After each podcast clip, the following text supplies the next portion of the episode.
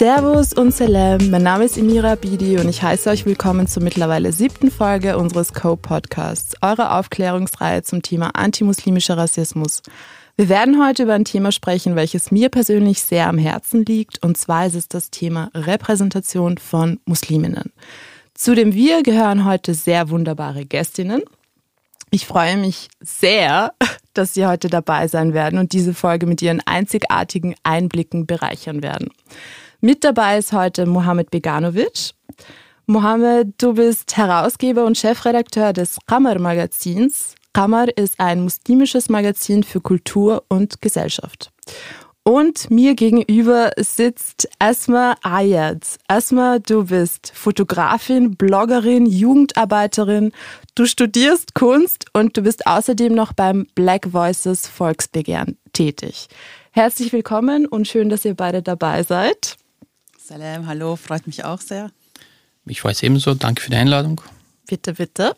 So, ich würde vorschlagen, wir fangen gleich an mit einer Einstiegsrunde an Aussagen, die ich euch vorlese. Mhm. Und wenn ihr zustimmt, ist es ein Ja. Wenn ihr nicht zustimmt, ist es ein Nein. Ihr könnt natürlich auch kurz kommentieren. Mhm. Ähm, werdet ihr wahrscheinlich bei diesen Aussagen. okay, jetzt bin ich gespannt. Ja. Lasst uns anfangen und zwar gleich mit der ersten Aussage. Die Medienberichterstattung über Musliminnen macht die muslimische Vielfalt in der Öffentlichkeit sichtbar. Ja oder nein? Mm, nicht so, nein. Nicht so? Nein. Aber dazu gibt es auch eine Studie, die das bestätigt. Ja, sehr gut. Ein klares Nein von beiden. Mhm. Dann über Musliminnen wird nur berichtet, wenn es etwas meist, wenn meist etwas Schlimmes passiert. Ja. Ja. Ja, ein klares Nein, ein klares Ja auch hier. Leider, ja. So, ähm, die nächste Aussage lautet, das Islambild wird in politischen Talkshows von den immer gleichen Politikerinnen und selbsternannten Islamexpertinnen beherrscht. Leider auch ja. Ja. Ich wünschte, ich könnte Asma jetzt widersprechen, um so eine Dynamik reinzubringen. Aber Leider schon, oder? ja. Okay, auch hier eine sehr klare Antwort von euch beiden. Ähm, das ist jetzt eine Frage mhm. an euch. Mhm. Mir fällt spontan ein positives Beispiel für die Repräsentation von Musliminnen in den Medien ein. Also ob uns jetzt jemand, ob uns etwas einfällt oder wie? Genau. Kannst du an irgendetwas denken, das positiv war, an dem du aber auch nicht beteiligt warst? Mhm. Ich kann das nennen. Ja. Asma kann das nicht nennen.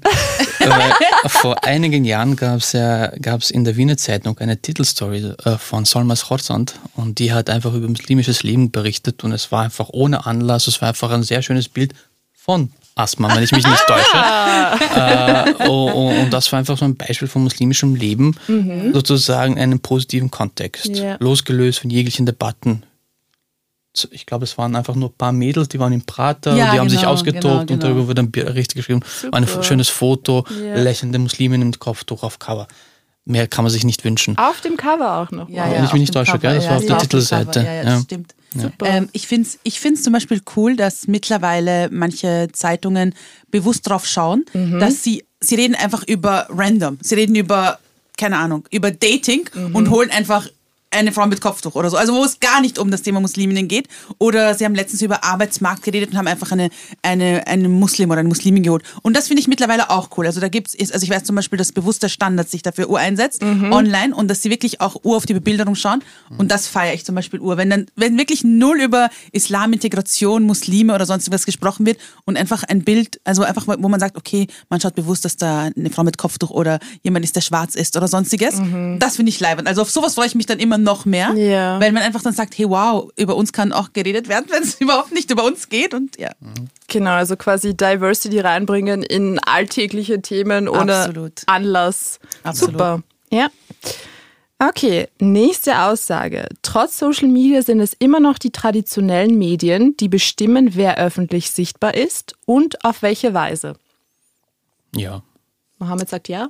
Ja. Erstmal, wie, ja. wie schaut es bei dir aus? Ja? Ja, also ich finde, also ich finde schon, also ich, ich finde schon, dass Social Media jetzt sehr, sehr viel macht und mm. dass man sich durch Social Media auch sehr, sehr viele betroffene Gruppen einfach selbst ihr Bild ändern mhm. und einfach sagen, okay, gut, wir schaffen alternatives Medien, also alternative Medien und so weiter.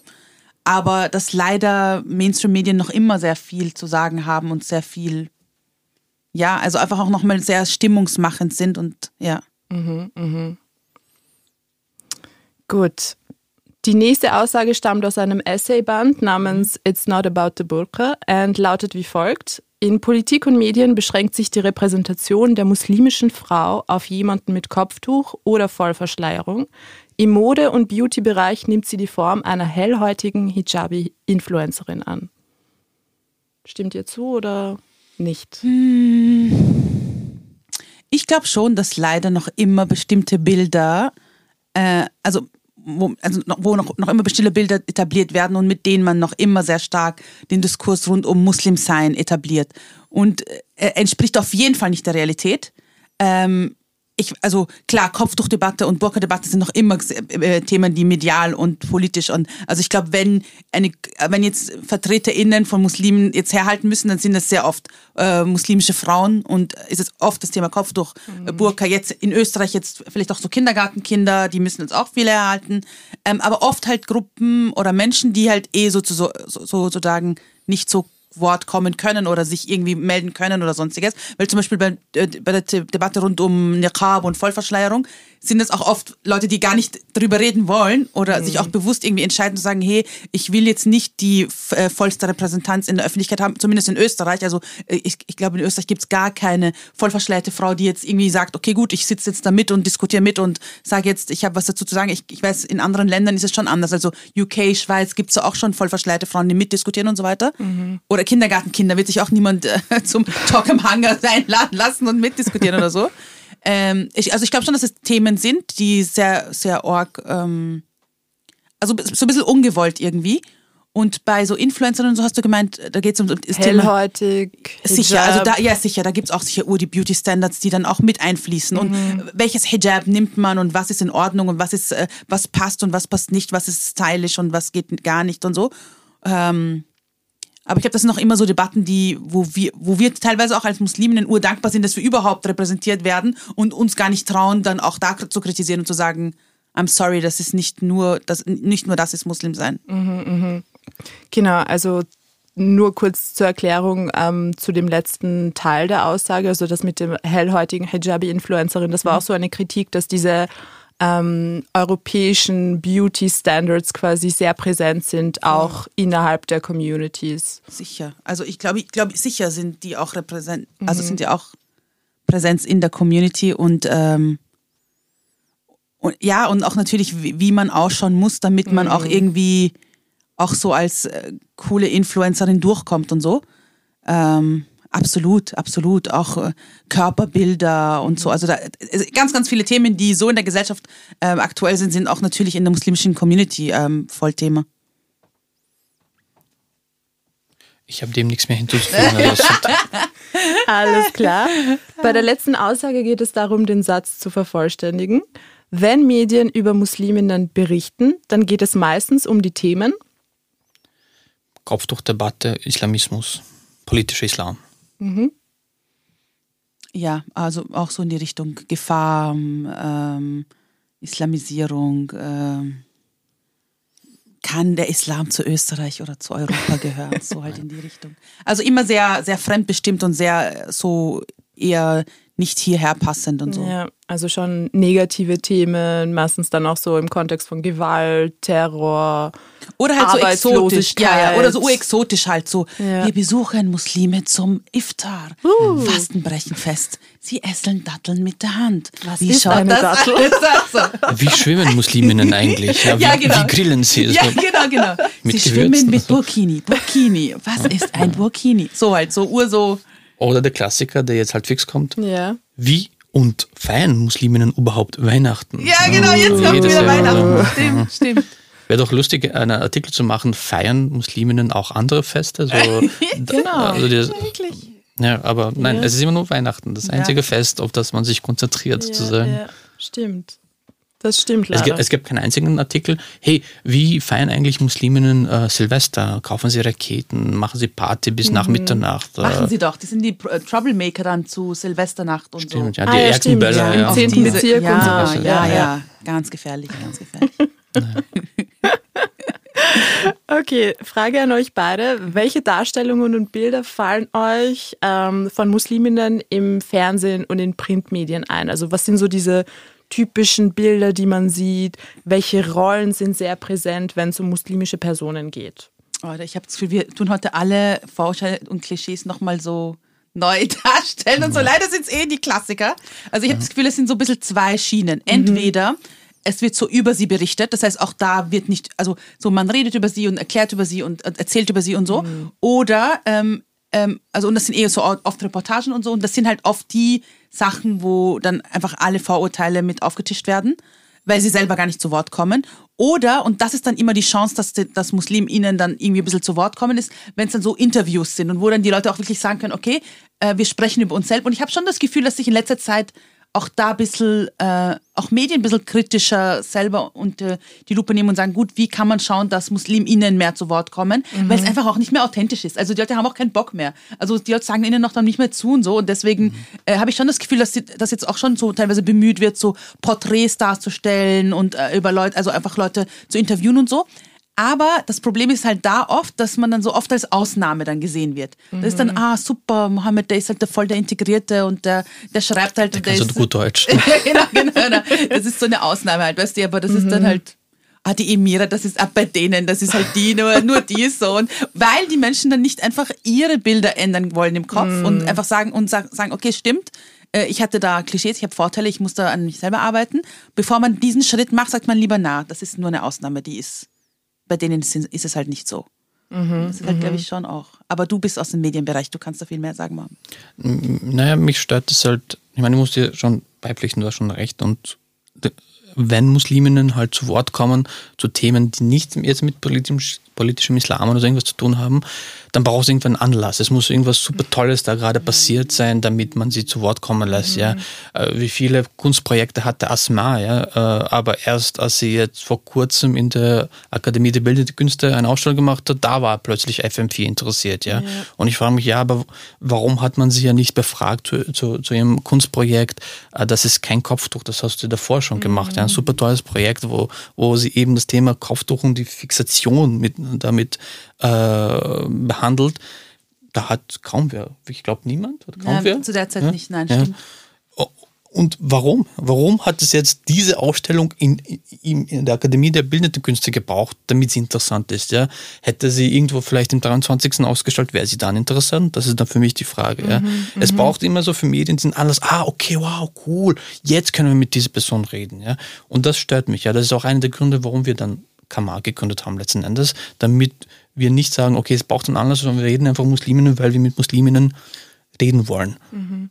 Mhm. That's it, Punkt. Ja, und, so. und, und ich denke mir auch immer, warum kann man, äh, jetzt, jetzt, jetzt haben wir so einen äh, Schlitten von einer Krise in die nächste äh, regierungspolitische Krise, ja, von Corona bis Inseratenaffäre, bla bla.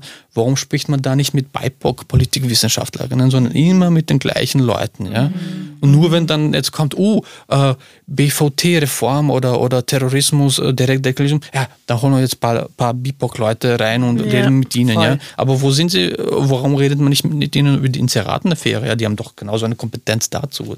Absolut, äh, das ist voll recht. Und das, das ist das, was mich stört. Ich muss natürlich auch Asma da wieder ein bisschen recht geben. Äh, gewisse Medien versuchen jetzt halt auch äh, jüngere Musliminnen und Muslime halt äh, in die Berichterstattung reinzuholen. Das sind in der Regel aber auch wiederum jüngere Journalistinnen und Journalisten, die halt vielleicht anders sozialisiert sind, die vielleicht mhm. schon während dem Studium halt äh, mehr Kontakt hatten mhm. und irgendwie gesehen haben, ah, die können eh Deutsch und so. Jetzt böse gesagt, ja. Aber da gibt es schon, gibt's schon einen Wandel und das Problem ist, die Führungsebenen, mhm. da sitzen halt nicht, nicht so viele junge Leute, die halt ein bisschen weltoffener sind und die halt überlegen, hey, haben wir jetzt, äh, äh, bilden wir jetzt mit unserer Berichterstattung ab, äh, die, die Gesellschaft, wie sie ist, weil man muss ja auch bedenken, jeder, ich glaube, jeder vierte, jeder dritte in, in Wien ist ja schon, hat in mit Wien der Gesundheit. Jeder zweite. Jeder zweite. In Österreich mhm. ist glaube ich, jeder dritte oder vierte. Ja, genau. Ich kenne das, das, das genau. nicht so gut.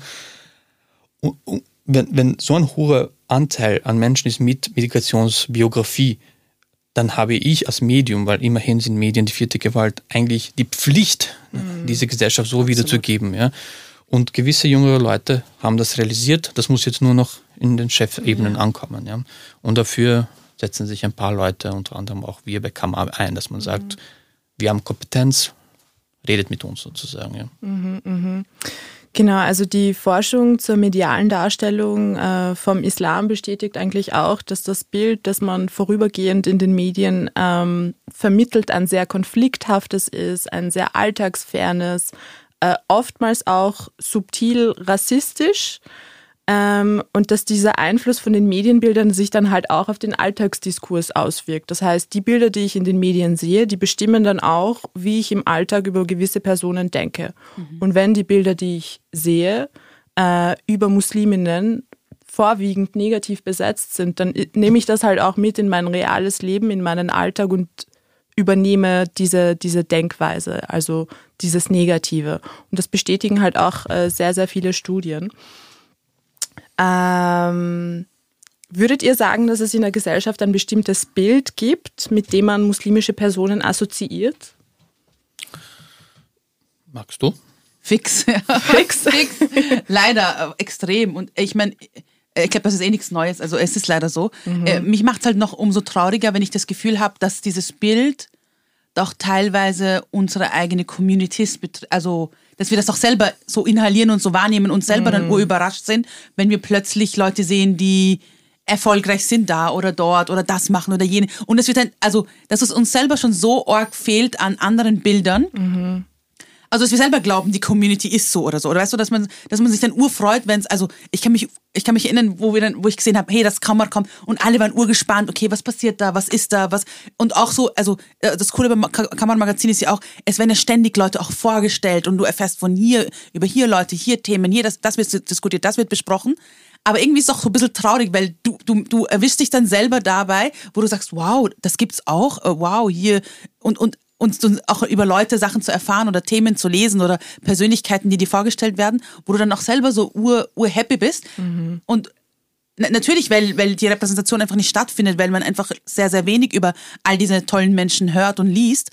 Aber auch gleichzeitig, weil man sich teilweise dann dabei ertappt, äh, wo man dann einfach sagt, stimmt, also, also das Thema Sport und, und Musliminnen zum Beispiel Sena wird so gefeiert unter so vielen jungen muslimischen Frauen, ich glaube auch viele junge muslimische Männer, ähm, weil man einfach denkt, hey wow, voll cool, aber gleichzeitig bricht sie auch selber ein Klischee bei ganz, ganz vielen, wo man sagt, ah ja stimmt, warum nicht eigentlich?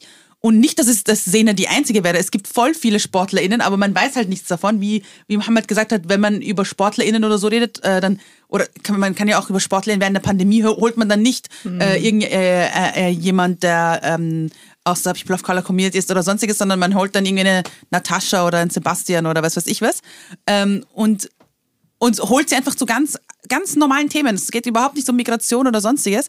Und ich glaube halt eben, dass wir in den Communities selber schon so arg teilweise von diesen Bildern selber schon befangen sind, dass wir uns auch ein bisschen von diesen Bildern selbst befreien müssen, mhm. damit wir auch, damit wir auch, auch wirklich Bereiche der Gesellschaft uns ein, ein, also etablieren können, die auch nicht diese klassischen sind. Also dass man auch sagt, okay, gut, also ich kenne das bei so vielen Mädels auch ganz stark bei, also selber aus der Jugendarbeit kommen, auch Mädels mit Kopftuch, die dann die dann kommen und sagen, hey, erstmal, was für einen Job kann ich denn machen mit Kopftuch? Und diese Frage bringt mich um innerlich, weil ich mir denke, bitte hör auf zu denken, welches Job kann ich mit Kopftuch machen, mhm. sondern überleg dir vielmehr, was willst du denn werden? Was willst du machen? Was, an was träumst du? Und ja, es kann sein und es ist auch so. Klar, Rassismus gibt es und antimuslimischer Rassismus ist Thema und ich weiß, es ist schwierig, in bestimmten Bereichen einzusteigen aber dann bist du vielleicht die Erste, die dich dann durchkämpft. Und ich weiß, kämpfen ist nicht immer lustig und kämpfen macht doch keinen Spaß und es ist anstrengend.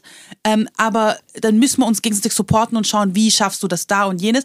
Aber bitte passt deine Träume nicht dem an, was irgendwelche depperte Rassisten von dir da draußen ähm, wollen oder dir vorschreiben und sagen, was du kannst oder können können, solltest oder nicht. Und das macht mich so traurig, wenn ich dann junge Menschen sehe, die dann einfach ihre Träume und ihre, ihren Weg, ihren Berufsweg, ihre Ziele, Visionen oder sonstiges einfach dem anpassen, was diese rassistische Gesellschaft ihnen auch erlaubt. Mhm. Und ich glaube, das sind einfach so wirklich, also eh voll viele tolle Menschen, die gerade so VorreiterInnen sind in unterschiedlichen Bereichen. Ähm, aber auch so Initiativen, wo man sagt, okay, gut, wir nehmen uns unser eigenes Wort, wir machen einen Podcast wie hier oder wie bei Mohammed das, äh, das Kammermagazin oder sonstiges, wo man einfach auch jungen Menschen einfach auch mal sagt, hey, klar, es gibt dieses Bild von Muslimen in der Gesellschaft, aber wir brechen dieses Bild und wir zeigen, wie die Realität wirklich ist. Und die Realität ist bunt, die Realität ist ganz unterschiedlich, die Realität hat ganz, ganz viele Gesichter. Und du als junger Mensch oder als Leser, als Leserin, bist genauso einer dieser Gesichter dieser, dieser Community. Und ich glaube, das ist deswegen so, so, so, so, so wichtig. Und mhm. ich finde diese Arbeit so wertvoll und ähm, von der brauchen wir einfach viel, viel, viel mehr. Mohammed, würdest du zustimmen, dass die negative Berichterstattung über Musliminnen sich dann auch auf die Betroffenen selber auswirkt, in einer negativen Art und Weise? Äh, ja, also es ist, es ist halt, äh, ich glaube, es gibt keine Studie darüber, wie sich das aufwirkt auf, auf die Community, mhm. aber es gibt äh, eine Studie, ich glaube, von der FH Salzburg oder so, oder Uni Salzburg, die auch sagt, dass irgendwie 50, 60 Prozent der Befragten einfach sagen, der Islam gehört nicht zu Österreich, mhm. also so ganz negative Konnotationen halt mit dem Islam. Das rührt natürlich daher, dass halt die Berichterstattung über den Islam ja in den letzten 20 Jahren einfach bis, 80, bis zu 80 Prozent negativ behaftet war. Ja. Mhm. Äh, also da gibt es klare Studien und ich, es wird sicherlich auch Parallelen geben, dass man sagt, okay, so eine, ein negatives Bild wirkt sich halt auf äh, Musliminnen auch aus. Zwei Fälle sind mir bekannt. Eins hat die Asma schon angesprochen, ja, dass sehr viele Musliminnen und Muslime, vor allem junge, vor allem Mädchen mit Kopftuch, dann sagen, okay, ich breche jetzt mein Studium ab, äh, egal was ich begonnen habe zu studieren und ähm, werde in einem unter Anführungszeichen islamisches Kindergarten arbeiten, weil sonst habe ich keine Arbeitschancen oder in, okay. eine Dönerbude oder was auch immer. Ja. Wir haben dazu auch in der, in der eine der Kameraausgabe, jetzt habe ich vergessen welche, haben wir auch eine junge Pharma-Studentin befragt, die eben damit zu kämpfen hatte. Sie hat über 300 ah, Bewerbungen ausgeschickt, ja. äh, hat aufgegeben, weil mhm. sie, äh, weil ähm, so viel ähm, Absagen und dann wurde sie immer auf das Kopftuch reduziert und mhm. dann hat eben aufgegeben. Aber Gott sei Dank hat sie dann eine Freundin motiviert, sich nochmal zu bewerben, da hat es geklappt. Natürlich gehört halt in diese Branche auch, wie, wie, wie Asma sagt, äh, es, die, es gibt Rassismus, aber es gibt auch unter Anführungszeichen Leute, normale Leute, so jene, die halt keine Vorurteile hegen und es mhm. braucht schon ein bisschen Glück, aber man muss sich durchkämpfen, sozusagen. Ja. Mhm. Es ist wie im Sport, man muss einfach auf jeden Tor, um jeden Zentimeter, um, um jeden Punkt halt kämpfen. Das ist halt so. Zweites Beispiel, es hat aber ein bisschen eine andere Vorgeschichte, so vor einigen Jahren gab es ja immer diese, diese, diesen starken Fokus auf den Iran und der Iran reichert halt Uran und sie wollen Atomwaffen bauen und Iran und Iran und Iran und Iran und Gespräche mit dem Iran. Und das hat zum Beispiel in einer meiner Bubbles sozusagen dazu geführt, dass sehr viele Leute dann auch so, also Sunniten, dann sehr stark negatives Bild gegen äh, Schiiten hatten. Sagte, ja, der Iran, ja, der ist so böse, die wollen ja die wollen dies und jenes und bla bla bla bla. Da habe ich gesagt, okay, die Berichterstattung, die sie halt nicht direkt betrifft, also es war jetzt auch was Geopolitisches im Grunde, mhm. hat, haben sie dann einfach verinnerlicht und sich auch eine Art Feindbild geschaffen, sozusagen. Ja. Also es, es gibt schon, es gibt leider schon Beispiele, äh, die eben diese Studien dann bestätigen, da, die du angesprochen hast, Amira. Mhm. Emira. Alles gut. Es war, glaube ich, die zweite Ausgabe oder die erste? Ja, Nummer eins oder zwei? Es da müsste Nummer sicher. eins sein, ja. Okay. Es müsste äh, Nummer eins sein, unsere Stimmen. Und da war mir, glaube ich, wichtig, dass einfach die Community sagt, wir haben dieses Problem, mhm. dass uns Kompetenz abgesprochen wird. Das war so sozusagen die Aussage von, von, diese, von, von diesem Text. Und das haben wir auch, wir haben einen sehr persönlichen Text da halt geschrieben, mhm. äh, in enger Zusammenarbeit mit, mit, der, mit der betroffenen Person. Diese Artikel haben wir mit zwei Studien, eine aus Österreich und eine aus der Schweiz halt äh, nochmal bekräftigt. Äh, die, die, zweite, die Schweizer Studie bestätigt auch, dass, äh, dass Diskriminierung zunimmt, je höher der Bildungsgrad mhm. ist sozusagen. Ja. Genau. Und äh, dann haben wir das auch noch reingenommen. Also Super. darum war uns, es war uns wichtig, einfach auch diese Realität zu zeigen, ja, mhm. äh, weil wir auch gesagt haben, Kamar ist eine Plattform, die sich mit den tatsächlichen Realitäten der Musliminnen und Muslimen äh, beschäftigt und nicht mit den herbeigesehnten von Politikern und Medien sozusagen. Ja. Mhm, mh. Bleiben wir gleich beim äh, Kammer-Magazin. Wie kam es eigentlich Idee, zur Idee für ein muslimisches Magazin und wieso braucht es das in Österreich? Warum es das braucht, glaube ich, haben wir in den letzten 15 Minuten besprochen. Ja, es, es, es braucht einfach eine Plattform, die einfach eine Stimme bietet, Repräsentation, Repräsentation bietet, Empowerment bietet, äh, jungen Leuten zeigt, ja, okay, ich, ich habe es gerade schwer in der Schule oder beim Studium und ich habe Zweifel, ob ich es schaffen werde, aber schau, da gibt es eine Person, die hat es geschafft und jetzt, jetzt kämpfe ich mich da durch oder oder ich versuche es halt vielleicht in einem Feld, wo es noch keine Vorreiterinnen gibt. Ja, also es gibt, es gibt, glaube ich, in Deutschland diese eine, eine junge Dame, die will ja unbedingt ähm, Raumfahrerin werden. Ja, die, die, die, die übt sich darin. Ja, das wäre, das wäre zum Beispiel auch sowas Cooles. Ja, also da, so viel, warum es es braucht. Also es braucht unbedingt. Mhm. Äh, die Idee für Kamera habe ich schon Jahre im Kopf gehabt und so, ja, es wäre cool, weil ich bin selber zehn Jahre schon im Journalismus tätig und weiß, dass es manchmal ein bisschen schwieriger war, Themen über Musliminnen und Muslime halt unterzubringen, weil eben es hat einfach dieser Aspekt gefällt. Ja, warum jetzt und warum diese Person und also es hat, es, es hat keinen Anlass, Anlass sozusagen, mhm. ja, und das, das hat mich gestört und so. Also diese Idee für eine Plattform hatte ich schon immer. Für mich kam halt nicht in Frage, einen Instagram-Kanal zu machen oder, oder Webseite. Ich gesagt habe, daran mangelt es nicht, davon, davon gibt es genug, Gott sei Dank. Ich bin über jede, jeden Kanal bin ich froh und versuche alle zu abonnieren und zu unterstützen. Was aber fehlt, ist einfach ein Printprodukt, was man in der Hand halten kann, was man verschenken kann, was mhm. man in, irgendwo im Kasten aufheben kann, ja, was, was Haptisches, ja. Mhm. Weil ich, ich habe immer diese These, wenn man, wenn man auf dem Zeitungs- bzw. einfach auf, der, auf dem Publizist, publizistischen Markt äh, fehlt, also, also, mit einem Printprodukt, dann existiert man fast nicht. Ja? Und mhm. ich wollte unbedingt ein Printprodukt machen. Es hat auch machen, was, dieses einfach in der Hand zu haben, genau. diese Bilder. Also ja. es ist was anderes, es ist total genau. was anderes. Definitiv, ja. Und dann war es natürlich auch eine Frage von Geld und so und Motivation und mhm. ja, aber will ich das, weil ich, es war mir klar, es wird schon eine, eine eigene Investition bedürfen. Mhm. Und dann kam also ein Bewerbungsgespräch, wo ich mich dann für eine Redaktionsstelle beworben habe. Und ich weiß nicht, wie ich mit dem Chefredakteur auf das Thema Islam und so äh, gekommen bin, Muslime, und der hat dann irgendwie gesagt, dass er halt äh, Musliminnen und Muslimen halt sehr skeptisch gegenüber ist, äh, mhm. weil er bei ihnen zu wenig äh, Integrations- und Bildungspotenzial sieht, ja, und dass er glaubt, sie gar nicht und sehr wenig lesen und so. Diesen Job habe ich nicht bekommen natürlich, äh, aber ich bin dann rausgegangen und war dann ein bisschen so, ja, schon Oder ein bisschen jetzt, angefressen, ja. ja. Jetzt recht?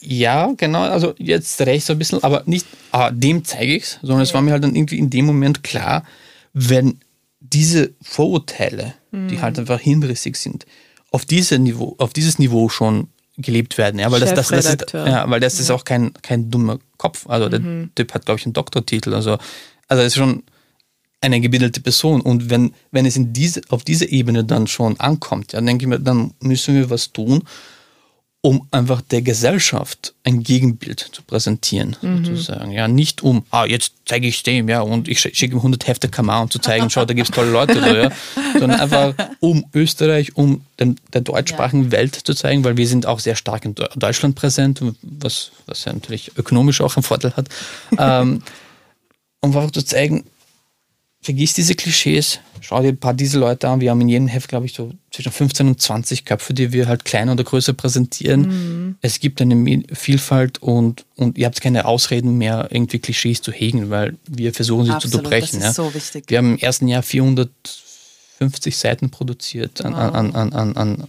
an Lesestoff. Also da, da kann man mhm. einiges an Klischees brechen, glaube ich. Super. Ich hoffe, du hast dem äh, Chefredakteur dann trotzdem das Magazin zugeschickt. Nein, habe ich hast nicht. Hast du nicht? Gib mir seine Adresse, ich erledige das. wie, wie waren die Reaktionen in deinem, äh, sage ich jetzt mal, weißen journalistischen Umfeld, als du, als du dann gesagt hast, hey, ich werde mein eigenes Magazin gründen und es wird ein muslimisches Magazin sein? Bevor Kammer rausgekommen ist, habe ich es niemandem erzählt. Hm. Also ich habe halt wir haben halt in der Produktionsphase sind wir halt an Leute herangegangen und haben gesagt, hey, magst du für uns schreiben? Mhm. Und das waren aber mehrheitlich äh, Musliminnen und Muslime selbst. Äh, und eigentlich im Nachhinein betrachtet war das ein Fehler, weil wir hätten schon vorher hypen sollen. Aber irgendwie wollte ich dann einfach, bam, das Produkt ist sozusagen ja, es da. Es war ein Hype. Ich genau das war auch. der Hype. Ja. Also ich finde, das war urgut, weil genau das war der Hype, finde ich. So, okay. es ist plötzlich was da und du denkst dir so, was ist das, was ist das, wer ist das, was, was passiert da? Du siehst ja. coole Fotos, du siehst tolle, der Name und so. Und ich glaube, ich fand, das ist dieser Überraschungseffekt war. Mhm. Genau, das funktioniert super halt für Leserinnen, aber nicht für die Medienwelt, weil die nicht so schnell reagiert, mhm. okay. sozusagen. Ja. Okay, okay. Aber ich, ich kann mich nicht beschweren. Es gab schon sehr viel Medienecho, also von Ö1 bis äh, FM4, von, äh, von ORF Medien, dann äh, unterschiedliche Tageszeitungen haben uns äh, interviewt, sogar Deutschlandfunk Radio. Äh, also es gab schon ein Medienecho. Es gab auch Medien, die uns einfach schlichtwegs ignoriert haben, auch, auch wenn wir ihnen Hefte geschickt haben, E-Mails, Nachrichten, irgendwie, mhm. Medien, die du gerade auch angesprochen, also nicht gerade, sondern vorhin angesprochen hast, die du, die du feierst und so. Na, ich feier, die, ich die ich jetzt das. auch nicht nenne. Ich feiere das nur ja. bei Ihnen, nicht ich feiere sie als Medien, sondern. Genau. Äh, aus unterschiedlichen Gründen. Ich weiß nicht, ich kann halt, ich habe sie nie, nie gefragt, hey, warum haben sie nicht über uns berichtet? Das soll mhm. jeder für sich entscheiden, ja. Aber, aber trotzdem gab es ein Echo und es hat mich gefreut und es gab positive Reaktionen. Bestimmt gibt es Leute, die sich aufgeregt haben, ja, die gesagt haben, noch so ein terroristisches Produkt, das wow. brauchen wir. Ja, bestimmt gibt es solche Leute, die gedacht haben, aber es hat sich niemand bei uns gemeldet okay, mit solchen gut. Worten. Ja. Wir haben 100% positives Feedback Super. bekommen. Das war wirklich äh, erstaunlich. Also alle, die uns geschrieben haben, waren begeistert. Wir haben Leute erreicht, von denen ich mir nie geträumt hätte, dass wir sie erreichen würden. Wir haben einen Abonnenten, einen, einen Abt aus der Stift Melk, haben wir als Abonnent bekommen. Äh, ja, und schon seit, seit Stunde 1 sozusagen. Der hat gerade sein, sein Abo verläng äh, verlängert mit Upgrade auf Förderabo. Wow. Also den dürften wir ziemlich begeistert haben. Ja. Mhm. Äh, und sehr viele, äh, also sehr viele Leute haben uns Nachrichten geschrieben, so junge Leute, äh, die dann geschrieben, ja super, so ein Heft äh, habe ich immer gewollt. Oder ein bisschen jetzt, jetzt klingt es böse, wenn ich sage, ein bisschen ältere Person, weil ich dazu ja so, so, so 28 plus, ja, äh, die dann geschrieben haben, so ein, so ein Heft hätte ich vor zehn Jahren gerne gehabt, dass ich noch in der Entwicklungsphase. Ja. Aber was mich noch mehr freut, und das, das habe ich zu, zuletzt gehört. Da haben wir zwei, äh, zwei Abonnenten mit kleineren Kindern, so 10 bis, bis 14, die gesagt haben, ihre Kinder verschlingen das Heft oh. Und, und, und freuen sich halt eben so Rollenbilder. Und wirklich, also das war, das war so ein, ein, so, ein, so ein Rückenwind, weil, weil mhm. wir haben sehr viele schlaflose Nächte, wenn wir Kamera produzieren. Unter anderem auch heute, weil wir gerade halt das fünfte Heft fertig machen. So. Und das gibt so Rückenwind. Wir, das wollen wir ja. Wir, wir machen ein Heft für halt uns sozusagen, um zu mhm. zeigen, was gibt es, damit wir reden können, aber auch ein bisschen als Signalwirkung an die jüngeren Generationen, bleib's dran, gib's nicht auf. Also auch wenn du Kopftuch hast, ja, mach weiter. Du kannst trotzdem irgendwann bei einer äh, ESA, also Europäische Raumfahrtagentur arbeiten oder bei CERN Absolut. oder Mathematiker werden an der ETH Zürich oder was auch immer oder eine Ausstellung in der Akademie der Bildenden Künste oder, oder yeah. also es ist möglich, bleib dran und das ist eben auch bei jüngeren Leuten ankommen, das war wirklich so super, super bekräftigend. Ja. Super. Bleiben wir, bleiben wir gleich bei den jungen Leuten. Erstmal, du bist ja in der Jugendarbeit tätig, unter anderem bei der muslimischen Jugend Österreich. Ähm, wie sehr beschäftigt das Thema Repräsentation die jungen Muslime Österreichs? Äh, sehr, also extrem natürlich. Also ich glaube, ähm, ähm, es ist extrem wichtig, dass man einfach sich selbst und seine Realitäten in den unterschiedlichsten Bereichen der Gesellschaft sieht. Ähm, und natürlich hat das auch eine große Auswirkung, wenn man das eben nicht sieht. Und das hat, wie ich schon vorher gesagt habe, Auswirkungen, was möchte ich später werden, was möchte ich machen, äh, schließe ich meine Schule ab, mache ich meine Ausbildung, ähm, welche Lehre starte ich, was auch immer die Realitäten von, von jungen Musliminnen sind. Und die sind halt wirklich sehr, sehr unterschiedlich. Ähm, und ich glaube, hat, es hat auch so eine orge Auswirkung, dass man sich auch teilweise nur bestimmte Bereiche irgendwie für sich selber vorstellen kann. Mhm. Und ich habe das vor ein paar Jahren, glaube ich, bei einem Post oder so mal, ähm, ich glaube, ich habe mal ein Video dazu auf Insta gemacht oder so, wo ich das auch ein bisschen so kritisiert habe, dass auch unter unseren Leuten ähm, dann teilweise nur so bestimmte Bilder, also auch wenn man sagt, okay, keine Ahnung, Social Media, ein Bereich, der für mich urwichtig ist, wo man sagt, okay, gut, wenn muslimische Jungs Social Media machen, dann sind es irgendwelche lustigen Prank-Videos und es geht nur alles auf Unterhaltung und Spaß. Und die Mädels machen alle Make-up und Hijab-Tutorials, wo ich mir auch denke, Alter, also ist das das Einzige, was wir drauf haben? Und ich habe schon das Gefühl, dass in den letzten Jahren sich da einiges geändert hat und dass man auch sieht, okay, Seiten, wo Leute auch über Politisches, über Umweltbewusstsein, über Kunst, über ganz, ganz viele andere Themen auch sprechen.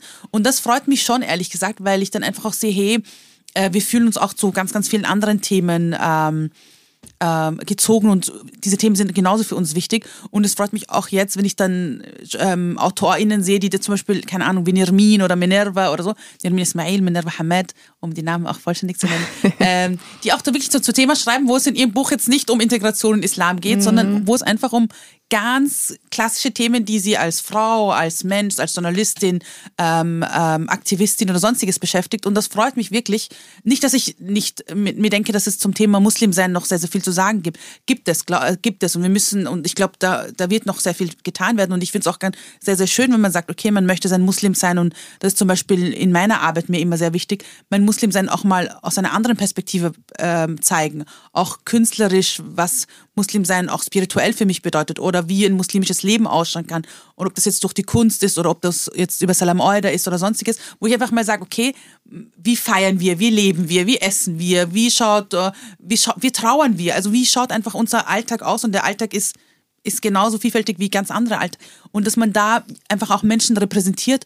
Und das finde ich das finde ich voll voll voll voll wichtig. Und das fehlt halt nicht nur für die muslimische Community sondern für ganz ganz viele andere Communities die einfach diese Repräsentation in der Öffentlichkeit mhm oder in ganz vielen anderen Be Bereichen, wo es einfach fehlt. Und ähm, da und ich sehe das jetzt nicht nur als Sache, wo jetzt die Community selber so was machen müssen, sondern äh, ganz, ganz viele Institutionen, die sich auch darum bemühen müssen.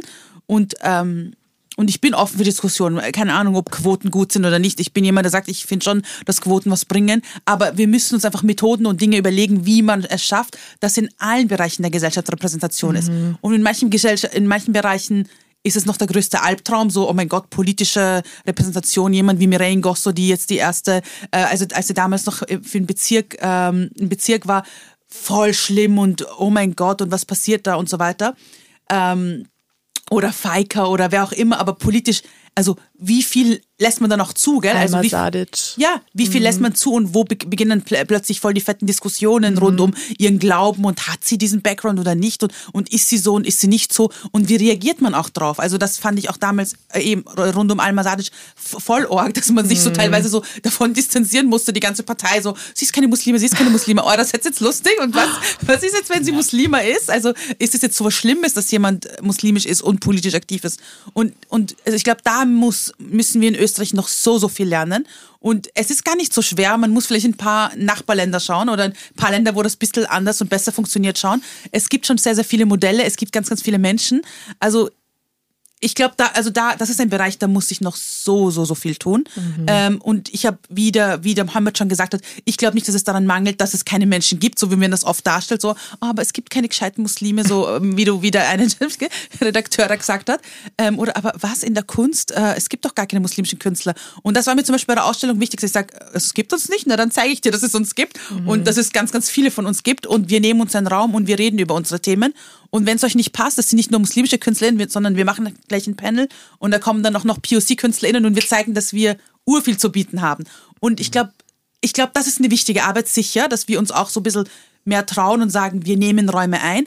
Aber das ist halt urschwer, weil mhm. wie kommst du in diesen Räumen? Was machst du? Und, und umso wichtiger finde ich, dass auch wir untereinander, also jetzt insgesamt als POC, ähm, äh, Communities, aber auch, auch Communities, die allgemein ständig Diskriminierung erfahren und sonstiges, auch zusammentun und sagen, okay gut, ich habe den Raum, wie holen wir uns zusammen, wie machen wir Themen ähm, äh, lauter, wie sprechen wir über Dinge äh, und wie kann es zu mehr Repräsentation in diesen Raum kommen und uns auch gegenseitig supporten, weil irgendwelche White Privileged People werden nicht von ihrer von, von ihrem Stuhl wegrücken und sagen, da bitte please, außer sie verstehen sich natürlich als Allies und das ist auch natürlich, also Allies, also Allies sind genauso wichtig und haben genauso eine wichtige Rolle, weil sie eröffnen und sie checken dann auch, okay, das ist die Bühne und, und es, es nimmt mir nichts weg, wenn ich von dieser Bühne ein bisschen zurücktrete und jemand anderen hier stehen lasse und reden lasse. Ganz im Gegenteil, es gibt mir selber so viel, weil, und ich glaube, das ist ein Verständnis, das eh leider falsch ist. Man hat immer das Gefühl, es wird mir was weggenommen und mhm. äh, ich komme dann da weg oder sonstiges. Ähm, aber man versteht nicht, dass es einfach nur, wenn, wenn man diese Gerechtigkeit mehr zulässt und auch zulässt, dass viel mehr Leute auf dieser Bühne Platz haben, dass wir vielleicht dann noch eine viel größere Bühne bauen können, dass wir viel mehr Platz für, für mehr Stimmen haben und das dann einfach ganz anders abläuft und auch, dass mir wieder was zurückgibt. Ja, absolut. Aber Ella Ship, da kannst du eh eine eigene Podcast-Serie drüber machen. Äh, Frage an euch noch, bevor wir äh, über deine Ausstellung erstmal sprechen. Ähm, konntet ihr euch als jugendliche Menschen mit irgendjemandem aus dem Fernsehen oder aus den Medien identifizieren? Gab es da eine Person, die euch ähnlich sah, die einen ähnlichen Background hatte, einen ähnlichen Namen, wo ihr dachtet, hey, da gibt es endlich jemanden, der halbwegs so ausschaut wie ich im Fernsehen? Die Frage ist für mich leichter beantwortet, die mir ähnlich schaut. Ich bin ein weißer Mann, leicht blonde Haare, blaue Augen. Ja. Also es gibt viele, die ähnlich wie ich aussehe. Aber niemand, der so meine Lebensrealität oder meine Welt repräsentiert hat. Mhm. Ja. Also ich glaube, wir sind ungefähr gleich alt. Du kannst dich sicher an diese depperte Serie Tschuschenbau erinnern, ja, wo ah, der ja. Eure versucht hat, irgendwie so Migrantenmilieus abzubilden, also, ja, kläglich gescheitert. Also ich glaube, kein eins, ich, ich war in einer Schule, da wir hatten einen Migrationsanteil von so, ich glaube, gefühlte 70, 80 Prozent oder so, ja. Zu meinem Glück alles sehr gut, um das böse Wort äh, unter Anführungszeichen zu setzen, integrierte uh. Leute. Also die haben eh nur Deutsch geredet, was für mich super war. Ich, ich yeah. bin halt hergezogen, konnte kein Deutsch, musste es lernen. So. Mhm. Aber ich will nur sagen, äh, niemand von diesen Leuten hat sich von dieser Serie irgendwie repräsentiert gefühlt. Und, und, und, im deutschsprachigen Raum hat man sowieso mal wenig produziert für uns oder ja, für junge ja. Leute, ja. Und wenn man dann in, äh, rüberschaut über den äh, äh, Ozean halt nach Amerika, da gab es dann sowieso dann weniger Rollen. Ja. Das waren immer so irgendwie super reiche Leute, fancy äh, Wohnungen, auch wenn sie arbeitslos waren, hatten sie 300 Quadratmeter Wohnung in New York und solche Sachen. ja. wo, wo, du als, als, als junge Person auch merkst, Nein. Stimmt nicht überein. Meine Eltern äh, äh, arbeiten sich einen Arsch ab für eine 80 Quadratmeter Wohnung, wenn überhaupt, und mhm. die leben dann. Also es, es, gab für mich keine Person, wo ich sage, hey, die da, ja, ja. Der, der, konnte ich mich identifizieren. Wenn überhaupt dann mit, äh, mit Columbo, ich fand den witzig, ja. Aber, Interessant. na, bei mir war es auch, also, na, bei mir war's, also ich habe mich mit niemandem identifizieren können, weil mhm. auch die, die so mir ähnlich geschaut haben oder so, wo ich gesagt habe, hey, das könnten, das könnten wir sein mäßig, waren immer Leute, die irgendwelche Stereotypen repräsentiert haben. Also es war so mhm. Aladdin und Jasmin. Und yeah, ich mir dachte, yeah. eure allein Intro schon urrassistisch. Oder Sherazade und das war auch das Exotische, diese Prinzessin aus dem Orient und keine Ahnung was. Also das heißt, auch die, die irgendwie, wo ich mir gedacht habe, hey, das könnten wir sein, so meine mhm. Schwestern und ich. Aber trotzdem waren das dann Urstereotype, Urklischees und auch da konnte ich mich damit nicht repräsentieren. Und je älter ich wurde, desto mehr habe ich dann gecheckt, auch was für Orientalismen natürlich da auch drin stecken und so. Mhm. Und dann hat man, äh, checkt man dann irgendwie mehr. Aber sonst, ich habe mir das immer urgewünscht. Ich habe mir das immer urgewünscht. Ich habe mich erinnern, Tom Turbo haben wir immer als Kinder ja, gern geschaut. Ich und ich wollte, ich habe mich immer beworben, damit ich einer dieser Kinder bin, die oh. da mitspielen. Und immer meiner Mutter gesagt, bitte schick ein Fax hin und wir wollen. Und wir haben, wir haben dem Thomas Breziner, oder ich, den muss ich mal treffen, dem das erzählen echt. Äh, ich habe ihm immer geschrieben, dass wir dabei sein wollen und so. Und weil er hat einmal bei uns in der Gegend im 15. gedreht und ich so, hey, wir gehen jetzt hin und wir waren wirklich dort und wollten mit ihm reden, aber leider haben wir ihn nicht erwischt. Oh aber das war zum Beispiel, aber das sind zum Beispiel Dinge, wo ich mir denke, das könnte man heute so leicht ändern, yeah. aber tut man nicht. Hm. Es ist noch immer so. Also es ist nicht so, dass man jetzt im Kinderprogramm vom ORF jetzt ur viele POC-Kinder sieht oder so. Mhm. Es ist was aber super wäre, weil ich, äh, die Sesamstraße in Amerika hat ja schon vor einigen Jahren damit begonnen. Sie hatten ja. halt so Figuren. Jetzt, glaube ich, haben sie eine, eine Latino-Figur noch hinzugefügt und so, wenn ich mich nicht täusche. Also da Man sie könnte schon urviel machen. Sicher. Ich habe so viele Ideen, aber ich erzähle sie ihnen nicht. Sie sollen mich bezahlen genau. dafür. es geht ja darum, dass, dass, dass, sie halt das noch nicht wollen oder so. Das ist das Problem. Aber Ideen gibt es genug, ja. Und sie sollen dich, sie sollen dich ja. ordentlich bezahlen, damit ja, du wirklich? ihnen die Ideen erzählst. Ja. Wollen oder auch irgendwie dadurch, dass sie es halt nicht, dass es halt nicht ihre Lebensrealität ist, die Notwendigkeit nicht sehen, absolut, diese absolut, bestimmten absolut, Menschen auch mit absolut. ins Boot reinzuholen. Und werden sie auch nicht sehen, wenn ja. da nicht Leute drin sitzen, die mitdenken, Eben. dass es äh, die auch den Background haben. Absolut, ja. absolut. Ähm, ich, ich kann mich an einen Moment in meinem jungen Leben erinnern, wo ich äh, im Friseursalon saß mit meinem Vater, der ist mitgekommen und äh, ja, ich wollte halt irgendwie einen neuen Haarschnitt haben. Ich, ich habe den Katalog durchblättert mhm. und habe dann halt gemacht bei einem äh, blonden weißen Mädchen, habe gesagt, ich will genau das haben, weil es gab einfach niemanden, ja, der so aussah das, wie ich. Ja, ich hatte voll. schwarze, lockige Haare, ja. braune Haut. Ich, ich sah immer anders aus als die anderen und es gab niemanden im Fernsehen, niemanden Berühmtes, der ausgeschaut hat wie ich. Deswegen Absolut. wollte ich immer näher zu dem ran, wie halt jeder andere ausschaut, um mich nicht wie so ein ja, ein Alien zu fühlen. Absolut. Irgendwie noch etwas so, ja. anderes einfach. Ich glaube, das erste Mal, wo ich mich irgendwie medial oder sonstiges oder durch Musik oder so repräsentiert mhm. gefühlt habe, war von Outlandish. Ja, das Aisha. Aisha. Ich schwör's dir. Das war, ich habe das Lied so gefeiert, ja. weil es ist auch ein Lied gewesen, was auch so trendy geworden ist und das mhm. haben auch mhm. irgendwelche White Kids von der Klasse irgendwie gehört. Ja. Und ich kann mich erinnern, den Sommer, wo ich begonnen habe, Kopftuch zu tragen, dass die Kinder dann äh, bei uns im, im Hof, in der Schule, dann begonnen haben, das Lied Aisha für mich zu singen. So, oh. weißt du, so. Und ich habe mich irgendwie so, äh, ich meine, ich, ich konnte es nicht einschätzen, so, ist es jetzt, sind sie jetzt, wollen sie mich gerade veräppeln oder meinen sie das ernst? Aber irgendwie habe ich es cool gefunden, ja. weil so Aisha war das erste Musikvideo und die waren ja, also die sind europäisch sozialisiert und das ist jetzt, also ein Lied, das auch Trend und im Radio und so gespielt hat. Und ich habe mich, und ich habe mich so gefreut, dass ich da einfach eine Hijabi in dem Video sehe und mir denke so, urcool, hey, so endlich mal. Mhm. Ähm, ja, ich glaube, das war wirklich das erste Mal, wo ich mich so represented gefühlt habe. Ja. Und so positiv represented gefühlt ja. habe. Vor allem, das war auch dann kurz nach 9-11. Also es war eine mhm. fette Signalwirkung. Ich glaube, das, das hat es gebraucht für viele Leute. Ich kenne einige, aus meinem direkten Umfeld, die genau so gedacht haben, als das Lied rauskam. Ich so, ja, ja, cool, voll. Ja. Und das hat ihnen Rückenwind gegeben. Ja. Yeah. Das ist mir vorbeigegangen, das Lied. Also ich, ich habe es ich hab's gekannt. Oh mein Gott! Wir werden es dir dann oh vorspielen. Nein, das in dem Podcast Nein, nein, das Lied kenne ich eh, aber, aber das, es, hatte nicht, es hatte nicht so diese, diese Wirkung auf mich mm. sozusagen. Mhm. Ja. Wow. Zu dem Zeitpunkt waren wir noch in Holland, als es rausgekommen ist. Okay ich war dann eine andere musikalische Schiene sozusagen. Also ist Alles klar. Aber später gab es ja dann auch äh, No Angels, da war ja die Nadia Benalisa ja, dabei. Stimmt. Oder Monrose mit ja, Senna. Ja, ja, also stimmt. So da hat sich in Deutschland ein paar Dinge getan. Genau. Das stimmt, das stimmt, das stimmt. Deutschland ja, Österreich. Na, Österreich gab es niemanden? Nein, nein, nein irgendwie nicht. Ich kann mich nur erinnern an, äh, boah, wie hat die heißen von Starmania? Die hat doch das Mama Anna Baheba gesungen. Ah, die Christina Stürmer. ja, genau, genau. Oh, die, genau. die, Aussprache, wie sie es ja, immer ausgesprochen hat, das war immer so, das oh, ich kann mir das nicht anhören. ja, das stimmt. Aber ich habe mir gedacht, so, warum singt sie jetzt Arabisch so? Das war urkomisch ja. so, aber ja. Ja. ja. Äh, erstmal äh, deine, deine Ausstellung, also du hast vor wenigen äh, Wochen die Ausstellung Muslim mit Sternchen Contemporary konzipiert und kuratiert. Wieso war es dir wichtig, eine Ausstellung, die muslimisches Leben in Österreich zelebriert, zu realisieren?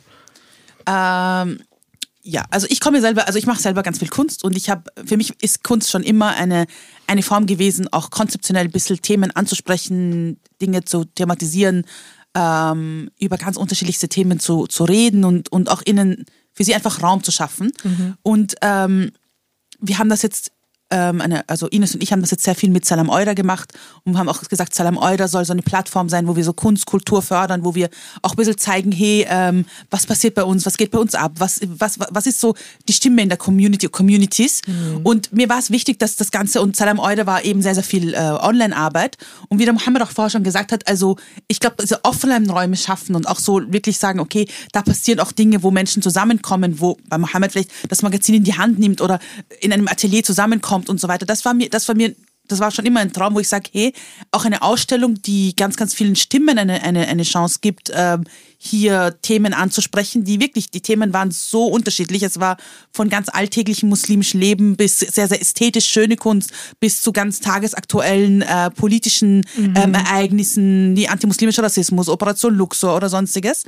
Und ähm, und uns war es wichtig, einfach auch ein bisschen zu zeigen, auch der Kunstszene zu zeigen, liebe Leute, Kunst und Kultur passiert nicht nur im Volkstheater und äh, in mhm. der Staatsoper, ähm, ist nicht nur im Museum und ähm, ähm, in irgendwelchen fancy Ateliers im ersten Bezirk, sondern Kunst und Kultur passiert in diesen Räumen. Und auch diese Räume sind Räume, wo muslimische Kunst stattfinden kann und Räume haben kann. Aber Kunst und Kultur passiert auch in, im Park, im Internet, ähm, in Jugendzentren, in kulturellen Vereinigungen und so weiter. Also es gibt so, so viele Räume, wo was stattfindet. Ähm, und unsere Kunst und Kultur ist genauso ein Teil der österreichischen Kunst und Kultur. Und warum kann der Döner nicht genauso österreichische, österreichische Kultur sein wie das Wiener Schnitzel? Und ja. äh, der Döner, so wie er hier gegessen wird, den, der ist einzigartig. Geht's mal auf die Welt und probiert woanders einen Döner. Den gibt's. Und ganz speziell im Zehnten. Oder was weiß ich was. Also weißt du so, das, was bei uns hier abgeht, das ist Österreich, das ist österreichisch.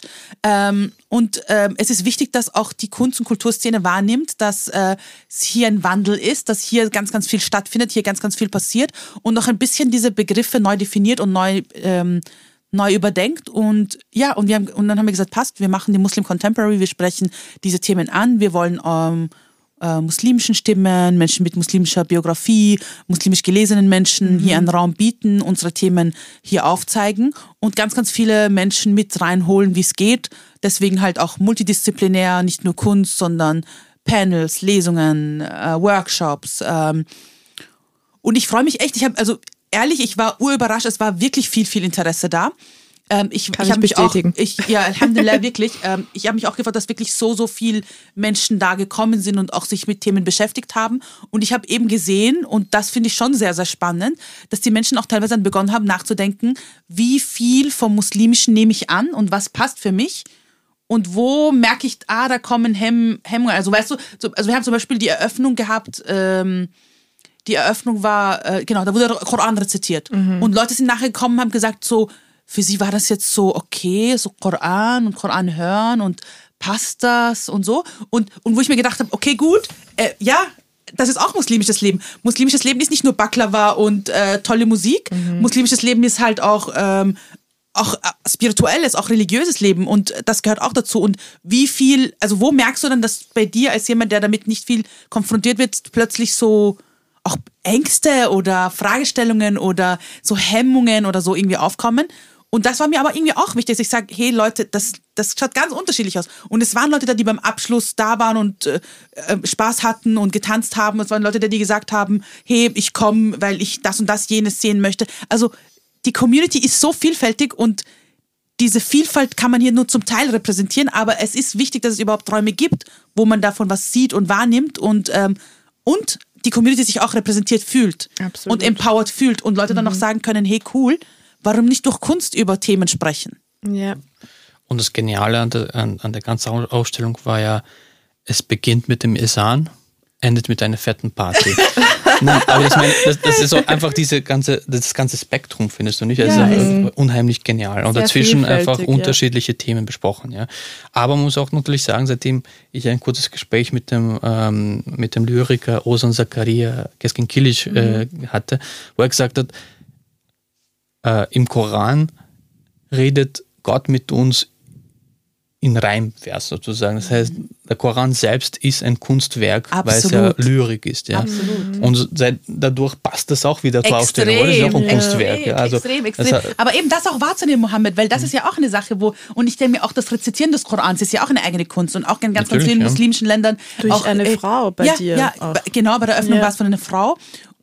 Und dasselbe das Rezitieren und wie man rezitiert und mhm. dass ganz unterschiedliche Sprachen auch die Rezitation mit beeinflussen. Ob das jetzt in Marokko ist, ob das jetzt in Malaysia ist oder kommt die Rezitation aus dem Jemen und da mhm. sind ja auch mit, und auch das ist eine Kunst, die auch wir irgendwie kennenlernen und schätzen und das ist mir irgendwie so wichtig, dass ich sage, ich habe mich so lange in meiner Jugend dafür schämen müssen, teilweise so muslimisch zu sein oder einen ähm, ägyptischen Background zu haben. Oder, und das waren so Dinge, wo ich in der Öffentlichkeit nicht viel drüber reden wollte oder die Sprache nicht an, weil, weil es einfach oft so war, dass ich wenn ich irgendwie, wenn man darüber gesprochen hat, dann war es immer negativ. Mhm. Ähm, das Afrikanischsein mit Vorurteilen verbunden, das Ägyptischsein mit Vorurteilen, das Arabischsein mit Vorurteilen verbunden, die Sprache in der Öffentlichkeit hm, ist nicht so schön. Und irgendwann einmal hat, habe hab ich auch selber gesagt, so, also für jede Sache muss ich mich irgendwie schämen, irgendwie rechtfertigen und sonstiges. Und mir hat das immer schon gefehlt, dass ich eine Plattform habe, wo ich sagen kann, weißt was, ich stehe dazu. Und mhm. es macht mich so viel aus zu dem, was ich bin, aber und das ist das, was ich auch gerne so in der Jugendarbeit ein bisschen mit den Leuten mitgebe,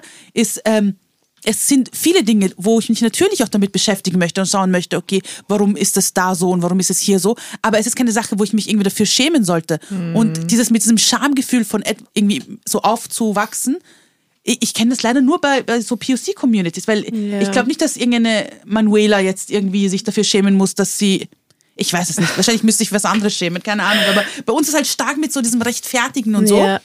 Und echt, und das ist, das ist mir so wichtig, auch wirklich bei Salam Eure und bei der Ausstellung, dass ich sage, eine Plattform, wo wir feiern uns mal. Wir feiern, was wir drauf haben. Wir, wir, wollen, wir wollen endlich gesehen werden. Wir wollen auch jungen Menschen eine Plattform bieten, dass sie Themen einbringen, wo sie sagen, ja, ähm, ehrlich, ich muss mich jetzt nicht mehr dafür schämen, wer ich bin, was, ich, was mich ausmacht und so.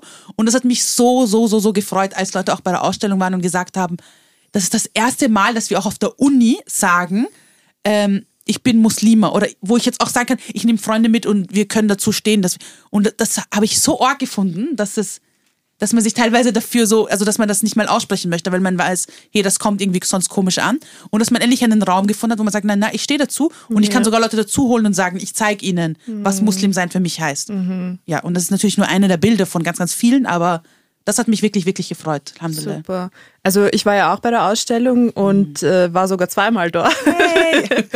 ich kann nur sagen, es ist sehr, sehr gut angekommen. Also das Programm war super vielfältig. Es gab von Workshops bis Lesungen bis Konzerte, war es wirklich sehr bunt durchgemischt.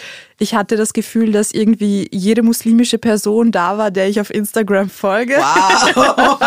Dann folgst du nicht sehr viel. so, das könnte jetzt so eine, so eine Schlagzeile für die Krone sein. Der ganze Islam war bei Muslim Contemporary. Ja, aber auch äh, also Teile der Mehrheitsgesellschaft, also ja. Personen ohne Background absolut. waren auch da und absolut, die waren dann auch absolut. interessiert und haben dann der, äh, dem Programm zugehört und waren da und Voll. waren begeistert. Also Voll. es war ja auch das erste Mal, dass wirklich so etwas stattgefunden hat in dieser Form, dass wirklich muslimisches Leben über Tage hinweg an einem Raum, der mhm. mehrheitlich, sage ich jetzt mal, äh, weiß besetzt ist, ähm, in Anspruch genommen wurde, um eben diese Vielfalt zu zeigen, die existiert.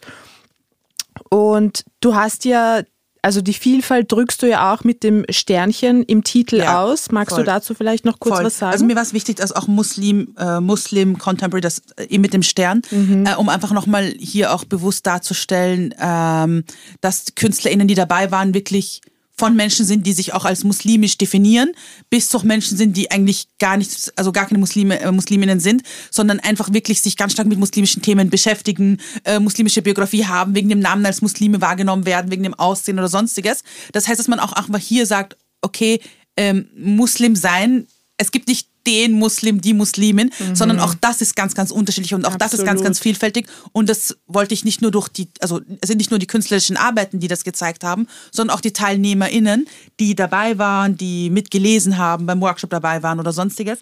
Und ja, also, also ich wollte damit auch ein bisschen von diesem, von diesem Narrativ weg, so Musliminnen sind alle so und das war's. Ähm, und ich bin mir sicher, wenn wir Muslim Contemporary 2.0 machen, werden wir noch mehr Leute zeigen können. Also es waren so viele Leute, die sowieso cool sind und urgute und wichtige Sachen machen, leider nicht dabei, weil alles so kurzfristig, also kurzfristig war es nicht, aber so klein war. Also zum ja. Schluss war es klein. Also wir hätten echt, also wer in der Halle war, also es sind ja vier, fünf Stöckwerke. Ich habe eh schon gesagt, nächstes Mal immer ein Stockwerk mehr oder so. Gerne, Aber, gerne. Ähm, also ich glaube, da, da kann sich noch viel, viel mehr tun. Und auch wenn man sagt Deutschland und Schweiz und mhm. ja, also da kann man noch da kann man auf jeden Fall, da ist noch viel Potenzial. Also, und länger, das nächste Mal. Ja, gell, länger auch. Länger. Ja, das stimmt, mhm. das stimmt, das stimmt. Ist eine Muslim Contemporary 2 äh, geplant erstmal? Ähm, Inshallah schon, inshallah okay. schon. Äh, Ihr erfährt es hier als jetzt.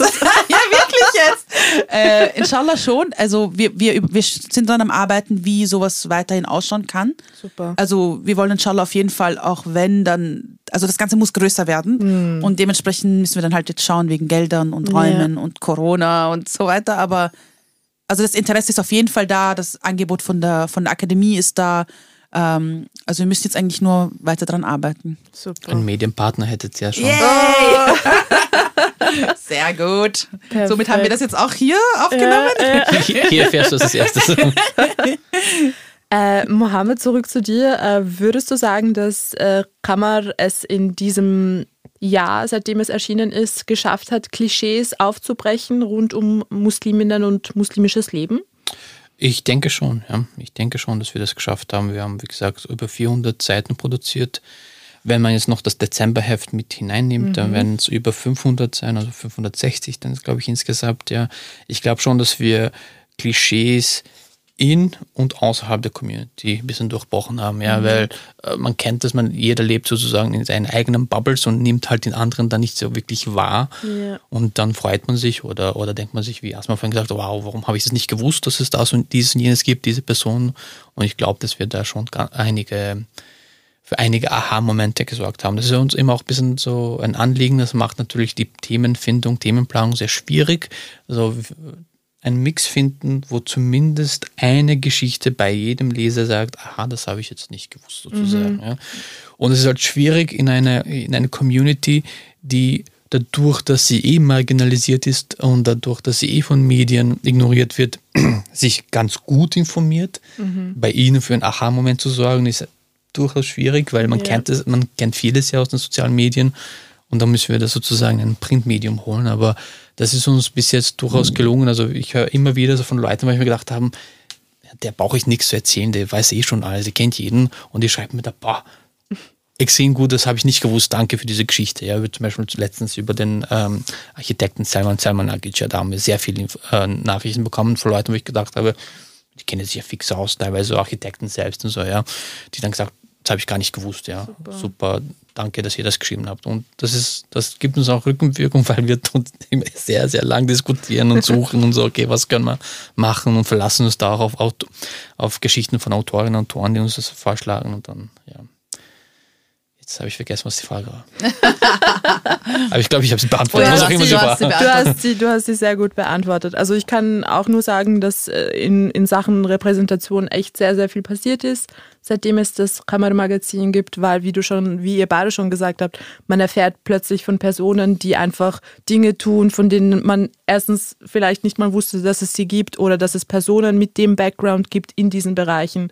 Und es ist einfach irgendwie auch schön und schön zu sehen, zu lesen, was alles möglich ist. Weil wenn wir eben äh, jetzt uns die traditionelle Medienberichterstattung äh, hernehmen, die klassische, dann ist es ja doch alles sehr oder oftmals sehr negativ besetzt. Und ich habe in einem Interview mit dir gelesen, es hat dich jemand sogar angeschrieben, weil äh, die Mama von ihm Kammer heißt. Genau, ja. genau, ja. Das war auch eine lustige Geschichte. Der hat es halt irgendwo entdeckt und hat sich einfach extrem gefreut, äh, weil äh, das Lustige, seine Mutter heißt Kammer und seine mhm. Schwiegermutter Brigitte. Und es gibt ja schon eine Brigitte-Zeitschrift. Und er hat sich dann halt, hat sich einfach gefreut, dass auch seine Mutter sozusagen so eine Zeitschrift, also eine Zeitschrift mit dem Namen seiner Mutter. Ja. Und er hat sich gleich eine Ausgabe bestellt. Ja. Mhm. Äh, aber so, solche Momente sind dann auch so, wo ich mir denke, cool. Ich muss auch ganz ehrlich gestehen, zu dem Zeitpunkt, als wir Kama als, als Name für die Zeitschrift gewählt haben, ja. war mir nicht ganz klar, dass es auch ein Name ist. Also, dass es als Name verwendet wird. Ähm, also es war uns jetzt auch nicht irgendwie ein Ziel, uns irgendwie geschlechtlich zu positionieren, mhm. äh, sondern wir haben gesagt, Mond, das passt so, ja. so, so, so, zu unserer Community. Aber es schadet nicht, wenn es halt noch ein weiblicher Name ist. Why not? Das ist super, weil äh, wir müssen eben mehr weibliche Stimmen halt hervorheben. Das, ja. Wir bemühen uns auch mit Gamma immer halt verstärkt Frauenstimmen halt äh, vor den Vorhang zu holen. Aber ja. Genau. Äh, ich finde das Bild gerade auch so schön, wenn du irgendwo ähm, eine Zeitung kaufen willst, ein Magazin kaufen willst, dann hast du die Brigitte und dann die Kamera daneben. Ist schon eine coole, schon ist schon eine coole Sache. Oh ja, voll. Ja. Ich wünsche nur, es gäbe mehr Buchhandlungen, wo, wo man diese zwei nebeneinander finden könnte. Das ist ein bisschen mühsam, aber ich meine, Buchhändler haben jetzt größere Sorgen, als jetzt mhm. Kamera im Sortiment aufzunehmen. Ja. Verstehe ich, aber nächstes Jahr werde ich sie dann alle belästigen Super. mit Anfragen. Tu das, absolut. Ja. Weil wir merken einfach im Shop und so, es steigen ja die Anfragen, es mhm. steigen auch immer wieder die Anfragen von Leuten, die fragen, hey, wo kann man euch stationär kaufen? Ja. Ich bin mir sicher, es gibt Leute, die auch einmal reinblättern wollen, zu schauen, okay, ist das eh entspricht das meiner Vorstellung, bevor mhm. sie es mhm. kaufen, ja. Und ich sage immer, es tut uns leid, im Moment sind es nur vier Handl Buchhandlungen in Wien und, und Deutschland auch vier, was ja natürlich extrem wenig ist, aber ja, ja wie gesagt, so. Aber man kann es online kaufen. Man kann es online kaufen. Also man ja. kann es online abonnieren. Ich, ich schicke gerne, Screenshots von und auf Instagram äh, kann man sich auch diese dieses Previews anschauen sehr, und dann, dann cool. kann man sich da entscheiden. Ja. Super, super. Äh, was ich auch spannend finde, wenn wir, um, wenn wir über das Thema Repräsentation reden, ist so quasi einen, einen Schritt zurückzugehen und sich die Repräsentation innerhalb der Community anzuschauen. Mhm. Also wer sind da die Leute, die repräsentiert werden, wer sind es nicht, welche Themen auch, ähm, die vielleicht ja irgendwie ein bisschen untergehen. Mhm. Was, was würde euch da einfallen? Also gibt es da Themen, die in der muslimischen Community viel zu wenig, viel zu selten behandelt werden? Bestimmt. Ja, Hunderte. absolut. Absolut. Ja. Sehr, sehr. Also ich glaube, dass wir, dass wir noch immer sehr stark, auch wenn unsere neue Generation, zweite, dritte Generation, es jetzt nicht mehr so ist, dass wir, wir müssen jetzt nur strugglen, um zu überleben und so weiter, sondern wir können schon teilweise, also ich glaube, wir strugglen nicht mehr ums Überleben, sondern so, wir strugglen mit dem Leben ein bisschen irgendwie. Ähm, also wenn ich zum Beispiel meine Familie, also meine Eltern jetzt oder so, dann dann waren da ganz andere Themen. Also da hätte ich jetzt nicht herkommen können mit, äh, hey Papa, warum gehen wir nicht jeden Sonntag ins Museum und schauen uns die neueste äh, Vorstellung vom Volkstheater an oder so. Er war froh, mhm. dass er seine zwei Jobs und dann, dass wir ein bisschen Zeit miteinander verbracht haben und so. Also das waren ganz andere Themen. Da war es wirklich um, es ging um Überleben, es ging darum, wie, wie äh, lebe ich mich hier ein, leben wir überhaupt hier oder nicht oder ziehen wir wieder zurück oder sonstiges. Mhm. Und ich habe das Gefühl, dass wir uns gerade eh so unsere Generation oder meine Generation, ich glaube, die jüngere noch Generation hat wieder ganz andere Themen, aber meine Generation war so, okay, wir sind hier, wir sind ein Teil dieses Landes, aber wie schaffen wir uns mehr Stimmen, wie schaffen wir uns mehr Gehör und so. Aber natürlich kämpften wir viel mit dem Thema antimuslimischer Rassismus und inwieweit so unser Leben genauso wert ist oder was, ähm, wie kann man, wie kann man trotzdem eine Stimme haben. Ähm, aber ich glaube, dass das noch immer dann dazu führt, dass, ähm, dass dann einfach ganz, ganz viele andere Themen, die jetzt nicht nur antimuslimischer Rassismus sind, mhm. dann bei uns einfach ur, ur untergehen. Also ich denke mir jetzt mhm. im aktivistischen Kreisen zumindest, ich kann von vielen anderen Sachen nicht reden, aber eigentlich zum Beispiel das Thema Umweltbewusstsein oder so. Also ich glaube schon, dass es Themen sind, die leider jetzt nicht so. Ich habe letztens einen Workshop gemacht zum Thema muslimischen Leben in Wien. Also es waren eh alles Jugendleiter, äh, Jugendleiterinnen und so. Und dann hat mich einer der ähm, Teilnehmer gefragt, warum findet man beim Etzern und Aijan eigentlich keine Bioprodukte?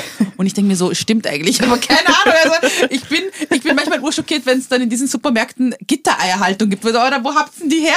Die dürfen, die dürfen in Österreich doch gar nicht geben. Und, und also äh, ich habe mir gedacht, ja stimmt, also mhm. ja, oder so, gibt es auch Bio-Halal-Fleisch und so. Und ich so, ja, tut sich langsam was, also es tut sich langsam mhm. was, aber es ist jetzt noch nicht so, dass jetzt alle gerade so auf Bio, also bin froh, wenn sie überhaupt, also weißt du, das sind das Thema Gesundheit, das Thema Umwelt, das, also ganz, ganz viele andere mhm. Themen, auch Kunst, also mhm. auch Kunst ist jetzt nicht so, dass auch urlustig, äh, also eine der Securities, die, da, äh, die damals dabei waren bei, bei der Muslim Contemporary, und so, ja, und was, was ist das jetzt, was du hier machst? Also er war selber, hatte selber, also selber muslimischer Background und so, okay, und verkaufst du das jetzt? Und was bringt dir das? Und was, was, also wozu jetzt? Also, es kommen jetzt Leute her, er war eh interessiert, aber so, es kommen jetzt Leute her, nur um sich seine Sachen anzuschauen, oder wie? Und ich so, ja, die kommen her, um sich diese Kunst anschauen. Aber kaufen sie das? Ich meine, was, was verdienst du daran? Und er so, so, so was willst du überhaupt mit dem? Und ich glaube schon, dass das, also wirklich, obwohl muslimische Kunst oder jahrelang, Jahrhunderte, Jahrzehnte, also Jahrhunderte haben wir, also mm. ist ja, also, und ich glaube schon, dass es viele Themen gibt, die noch also wo wir selber auch ja. viel mehr in der Community dafür machen müssen. Mhm. Ähm, aber ich habe immer das Gefühl, dass die Leute so mit voll anderen Kämpfen beschäftigt sind, dass ich mir teilweise auch manchmal ein bisschen deppert vorkomme, wenn ich dann sage, so, okay, wir müssen jetzt über Bewusstsein von Kunst und so in der Dings, weil ich mhm. mir denke, ich verstehe, ich verstehe, dass ihr gerade, äh, dass man auch teilweise keinen Bock drauf hat. Aber ich glaube, dass es genauso wichtig ist. Und ich glaube nicht, dass alle diesen Kampf von Antirassismus führen müssen, sondern, und das freut mich immer dann mehr, wenn, wenn ich dann auch junge Menschen sehe und sage, weißt was? Das ist der Kampf, der, mit dem wir ständig beschäftigt werden. Und das hat auch schon haben wir schon wichtige DenkerInnen in der schwarzen Community gesagt. Wir werden ständig mit diesem rassistischen Kampf beschäftigt, damit wir uns ständig rechtfertigen müssen und nie, äh, dass es so weit kommt, dass man sagt, oh, ich beschäftige mich mit anderen Dingen. Mhm. Und deswegen, ich liebe es, wenn ich einfach sage, jemand sagt, ich, beginn, ich bin einfach nur Schriftstellerin, ich schreibe über, ich schreibe Liebesromane. Mach es, bitte mach es. Oder ich, ich schreibe, oder ich bin in der Mathematik oder ich bin im Sport oder sonstiges ich meine, leider werden sie dann auch oft wieder dann erinnert daran, wenn sie dann merken, okay, gut, das sind die Grenzen, das sind die Räume, die dir gegeben werden und es muss halt was parallel passieren. Mhm. Ähm, aber ja, also nochmal kurz gefasst, ich glaube, da sind noch ganz, ganz viele Themen, die auch in unseren eigenen Reihen und wo wir auch unsere Leute daran erinnern müssen, ähm, hey, wir sind viel mehr als nur Antirassismus, wir sind viel mehr als nur ständig ähm, sich rechtfertigen müssen mhm. für irgendetwas oder so. Und wir haben das auch in der Geschichte gesehen. Also ich finde es auch immer urschön, wenn man äh, unterschiedliche Persönlichkeiten der Geschichte gesehen hat. Ähm, excuse me, äh, die erste Universität der Welt von, wurde von einer muslimischen Frau gegründet. und das war ja, und das war keine muslimische Frau, die äh, jetzt gesagt hat, ich mache eine islamische Universität, sondern da haben mhm. Kinder von allen äh, Königreichen der Welt ihre Kinder dorthin geschickt, damit sie Mathe, Sprache, Literatur, mhm. Astronomie, whatever lernen. Das heißt, das war nicht nur, wir, wir machen jetzt nur eine islamische Institution oder so, sondern so, da hat man sich ausgebildet weltweit. Und ich finde solche Sachen, also so müssen wir träumen, so müssen wir, und so müssen wir neue Generationen auch erziehen und das ihnen mitgeben. Mhm, mh. Absolut. Mohammed, sag was. Also, Ja. wenn du willst. wenn du willst. Naja, ich kann halt natürlich nicht so viel verraten, weil nächstes Jahr gehen wir auch andere Themen an. Ich darf ja nicht spoilern sozusagen, ja. Aber schau mal, so urexklusiv hier, so Ja, alles urexklusiv. Ja, all- alles sehr exklusiv, alles geheim, Spoiler Alert und so. Na, aber ein, einen, ein Thema kann ich natürlich schon verraten, weil wir das schon angerissen haben, mal in anderen Heften, und das ist Mental Health. Also das Okay, ist ein, ein, ein Bereich halt, wo wir halt nächstes Jahr, sofern wir das Budget bekommen, also unsere Verkaufszahlen waren heuer nicht so rosig, wie wir uns das gewünscht hätten. Kaufen, kaufen, kaufen, kaufen, kaufen. Genau. Abonnieren. Massen, massenweise bitte, ja. Aber sofern halt das funktioniert budgetmäßig, weil wir bezahlen alle unsere Autorinnen, Fotografinnen, Illustratorinnen, Layouterinnen, also all, alle werden bezahlt sozusagen und das kostet ja einiges. Ja. Und sofern wir das halt uns leisten können, wollen wir noch massiver in das Thema Mental Health halt investieren, weil das ist wichtig und das ist genau wichtig. das, was du angesprochen hast. Man, man wird ja halt abgelenkt unter Anführungszeichen von Rassismus bzw. Antirassismusarbeit und man kommt dann kaum dazu, sich den eigentlichen Problemen zu widmen. Ja? Und Kammer löst sich deshalb auch bewusst vom Nachrichtenzyklus. Ja, wir, wir, wir gehen nicht auf aktuelle Themen ein, sondern wir schauen, was beschäftigt die Community, versuchen dann unterschiedliche Bubbles hineinzugehen, ja. Äh, wie Asma vorhin gesagt hat, für Ausstellung, wir schauen auch, dass wir halt Leute reinholen von religiös, muslimisch, spirituell bis äh, sozusagen Atheisten, die sagen, ich bin kulturell Muslim sozusagen, ja. Gibt's von auch. genau, von Sunniten, Schiiten nach äh, von also es ist uns im Prinzip egal, äh, wie du zum Islam stehst. Wenn du sagst, ich bin Muslim, praktiziere nicht oder ich bin Muslim, praktiziere, bist willkommen. Und, und das ist, glaube ich, auch das Schöne an Kammer, dass sich alle dadurch da drinnen sehen sozusagen ja, und sich alle wohlfühlen. Wir versuchen das auch als Art, Anführungszeichen, Safe Space aufzubauen, ja. Und so bekommen wir ja unterschiedliche Perspektiven und dann setzen wir uns zusammen und überlegen, okay, was beschäftigt sozusagen die Community und dann setzen wir halt für ein Jahr im Voraus sozusagen die Schwerpunkte, ja, eben heuer Zahlen, Hände, äh, Natur. Stimme. Oh, nein, das Stimme war 2020, das war die erste Ausgabe. Heuer hatten wir eben äh, Hände, Emira Zahlen, ja. Natur und im Dezember, also in, in Kürze, kommt ein äh, Heft zum Schwerpunkt Liebe. Und fürs nächste Jahr Er haben wir macht das urgut, das mit so Ja, Spannung so- aufbauen und so, gell? So subtil anteaser. Ja, ja. So, ich darf nicht, aber hier so, wisst ihr was. Okay, ich gebe euch ein paar Brösel. ja, ein Brückchen, Brückchenweise. Ja. Und fürs nächste Jahr haben wir schon also ein bisschen, bisschen heftigere, unter Anführungszeichen, Schwerpunkte, aber wo ich mir sagen, denke, das, das, das ist notwendig. Ja. Ich, ich will es sagen, aber, aber ich darf es nicht sagen. Ich, es, Er macht das soll- wirklich für diese ganzen Stars so. Ja, ich ja, habe einen neuen Film, aber Ich darf noch noch nicht so viel verraten. verraten. So. Vielleicht, Na, na, urgut. vielleicht sage ich, äh, was mir fehlt. Ja, Bitte, so ja. innerhalb der Community. Ich mach Notizen. Vielleicht, vielleicht ist es ja eh, vielleicht ist ja irgendwas davon dabei. Ähm, was mir zum Beispiel fehlt, ist so diese interne, intersektionale Perspektive. Mental Health finde ich ein super spannendes Thema, weil es vor allem auch in der Community so ein riesen Tabuthema ist auch. Ähm, was ich auch super spannend fände, ist äh, Queerness. Ja. Ähm, also muslimische, queere Personen, auch ein riesen Tabuthema, aber auch super spannend. Also so ein bisschen diese, diese Tabus aufbrechen, indem man einfach auch positive Beispiele bringt. Das wird mir ein bisschen fehlen. Oder auch äh, mehrere schwarze muslimische Personen zu sehen. Ähm, das sind so die Perspektiven, die, finde ich, in unserer Community immer noch fehlen, weil halt immer alles sehr... Ähm, negativ behaftet ist, mit vielen Tabus umgeben. Aber ich bin mir sicher, dass wir da in der Zukunft einiges vielleicht dazu lesen werden, hören werden, sehen werden. Fände ich persönlich super spannend, auch ähm, ja, was die Community, was einfach auch so die Weiterentwicklung der Community ähm, angeht, diese Themen anzusprechen Voll. und ja, irgendwie neue Wege auch zu gehen. Ähm, wenn, ich, wenn ich auch so denke an Repräsentation und muslimische Community, wenn, wenn wir uns jetzt den europäischen oder deutschsprachigen Raum anschauen, sind es vor allem Personen, die türkeistämmig sind oder einen arabischen Background haben. Wenn man sich aber global die absoluten Zahlen ansieht, ähm, kann mir wer von euch sagen, welches das Land ist mit den meisten, mit der größten muslimischen äh, Bevölkerung? Indonesien, oder? Indonesien, genau. Wo sind die indonesischen muslimischen Personen? Ich meine, klar, in Österreich gibt es jetzt vielleicht nicht so viele verglichen mit äh, türkeistämmigen oder arabischstämmigen Personen, aber das sind halt auch so diese Bilder, die innerhalb der Community fehlen, weil ich glaube, wir wachsen dann mit einem Bild auf, in dem wir denken, hey, der, der arabische Mann ist halt der Repräsentant, sage ich jetzt mal, innerhalb der Community, weil es halt diese Personen sind, die wir oft sehen, aber es fehlen noch so viele Perspektiven, die wir, an denen wir halt alle irgendwie gemeinsam arbeiten können, dass sie irgendwie mehr zur Geltung äh, kommen und erscheinen. Ja. Ähm, Abschlussworte von euch beiden.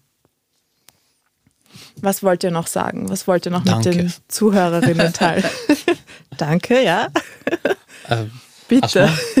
Willst du starten oder soll nee, äh, Dann machen wir es umgekehrt. Ladies last sozusagen. Also das Abschlusswort, okay, ja. dann gehe ich ja. Ja, äh, keine Ahnung. Also ich es klingt wie, wie, wie eine Werbeeinschaltung natürlich, Nein, aber ich würde mich it. wirklich einfach freuen, wenn es, wenn, wenn Leute halt äh, Kamera unterstützen, weil äh, nicht, weil ich es mache, ich verdiene auch an dem Projekt nichts. Ja. Mhm. Ich, ich, ich sage das auch immer ganz offen. Es geht mir auch nicht darum, dass ich reich werde mit Kamera oder so. Aber es ist mir wichtig, wichtig dass diese Arbeit halt weiterhin funktionieren kann, damit wir halt die nächsten 500, 600 Seiten produzieren können, damit mhm. wir die mhm. nächsten Leute halt präsentieren können, damit wir die nächste Generation empowern können, sozusagen. Ja. Also ich würde mich da sehr freuen wenn es da viele Unterstützerinnen und Unterstützer gibt, viele Allies, äh, mhm. die das auch äh, einfach als, als Botschafter nach außen tragen, sozusagen, damit man noch mehr Leute von Kammer erfahren. Denn äh, wir müssen als Community, als Gesellschaft, auch inklusive halt der österreichischen Gesellschaft, mehr daran tun, und antimuslimischen Rassismus zu bekämpfen mhm. und äh, aber auch ein bisschen Spannungen innerhalb der eigenen Community abzubauen, Klischees und, und, und, und falsche Bilder abzubauen. Und ich glaube, Kamal ist ein gutes Projekt in dieser Richtung. Ja. Und dazu braucht es auch ein Muslim Contemporary 2, 3, 4, 5, 6, 7 und damit eine Überleitung zu Asma. urgut, Sehr schön. urgut. Ähm, ja, also ich glaube, was ich so gern noch abschließend sagen würde, ist, ähm, dass ähm, zur Repräsentation gehört auch ein bisschen so äh, deine eigene Präsentation. Also wer bist du? Wie, wie, wie, was möchtest du sein? Was wünschst du dir? Was sind deine Visionen? Was sind deine Träume? Und äh, mich macht das immer sehr, sehr traurig, wenn ich ähm, Menschen sehe, junge Menschen sehe, ähm, aus der muslimischen Community, aber auch ganz aus, andre, aus unterschiedlichsten anderen Black People of Color Communities, die, äh, die aufgehört haben, so ein bisschen zu überlegen, was möchte ich sein, weil ständig sie das Gefühl haben, dass äh, alle Menschen so rund um sie herum äh, ihnen die ganze Zeit sagen oder sagen wollen, wer sie sind, was sie, was sie sein können, was, äh, was sie ausmachen darf und mhm. nicht mal ausmachen darf. Und deswegen mein Appell wäre so, Überleg dir, was sind deine Träume, was sind deine Ziele, was möchtest du werden? Lass dir von niemand kleinreden oder jemand sagen, das geht nicht oder das ist nicht in Ordnung. Das kannst du als Frau nicht sein oder das kannst du als Muslim nicht sein oder als was auch immer nicht sein, weil es hier irgendwie nicht passt oder sonstiges. Überlegst dir und ich weiß, es ist urschwer und es tut ur, es, tut, es macht urangst zu träumen und ich habe es auch bei der Muslim Contemporary wieder gesehen.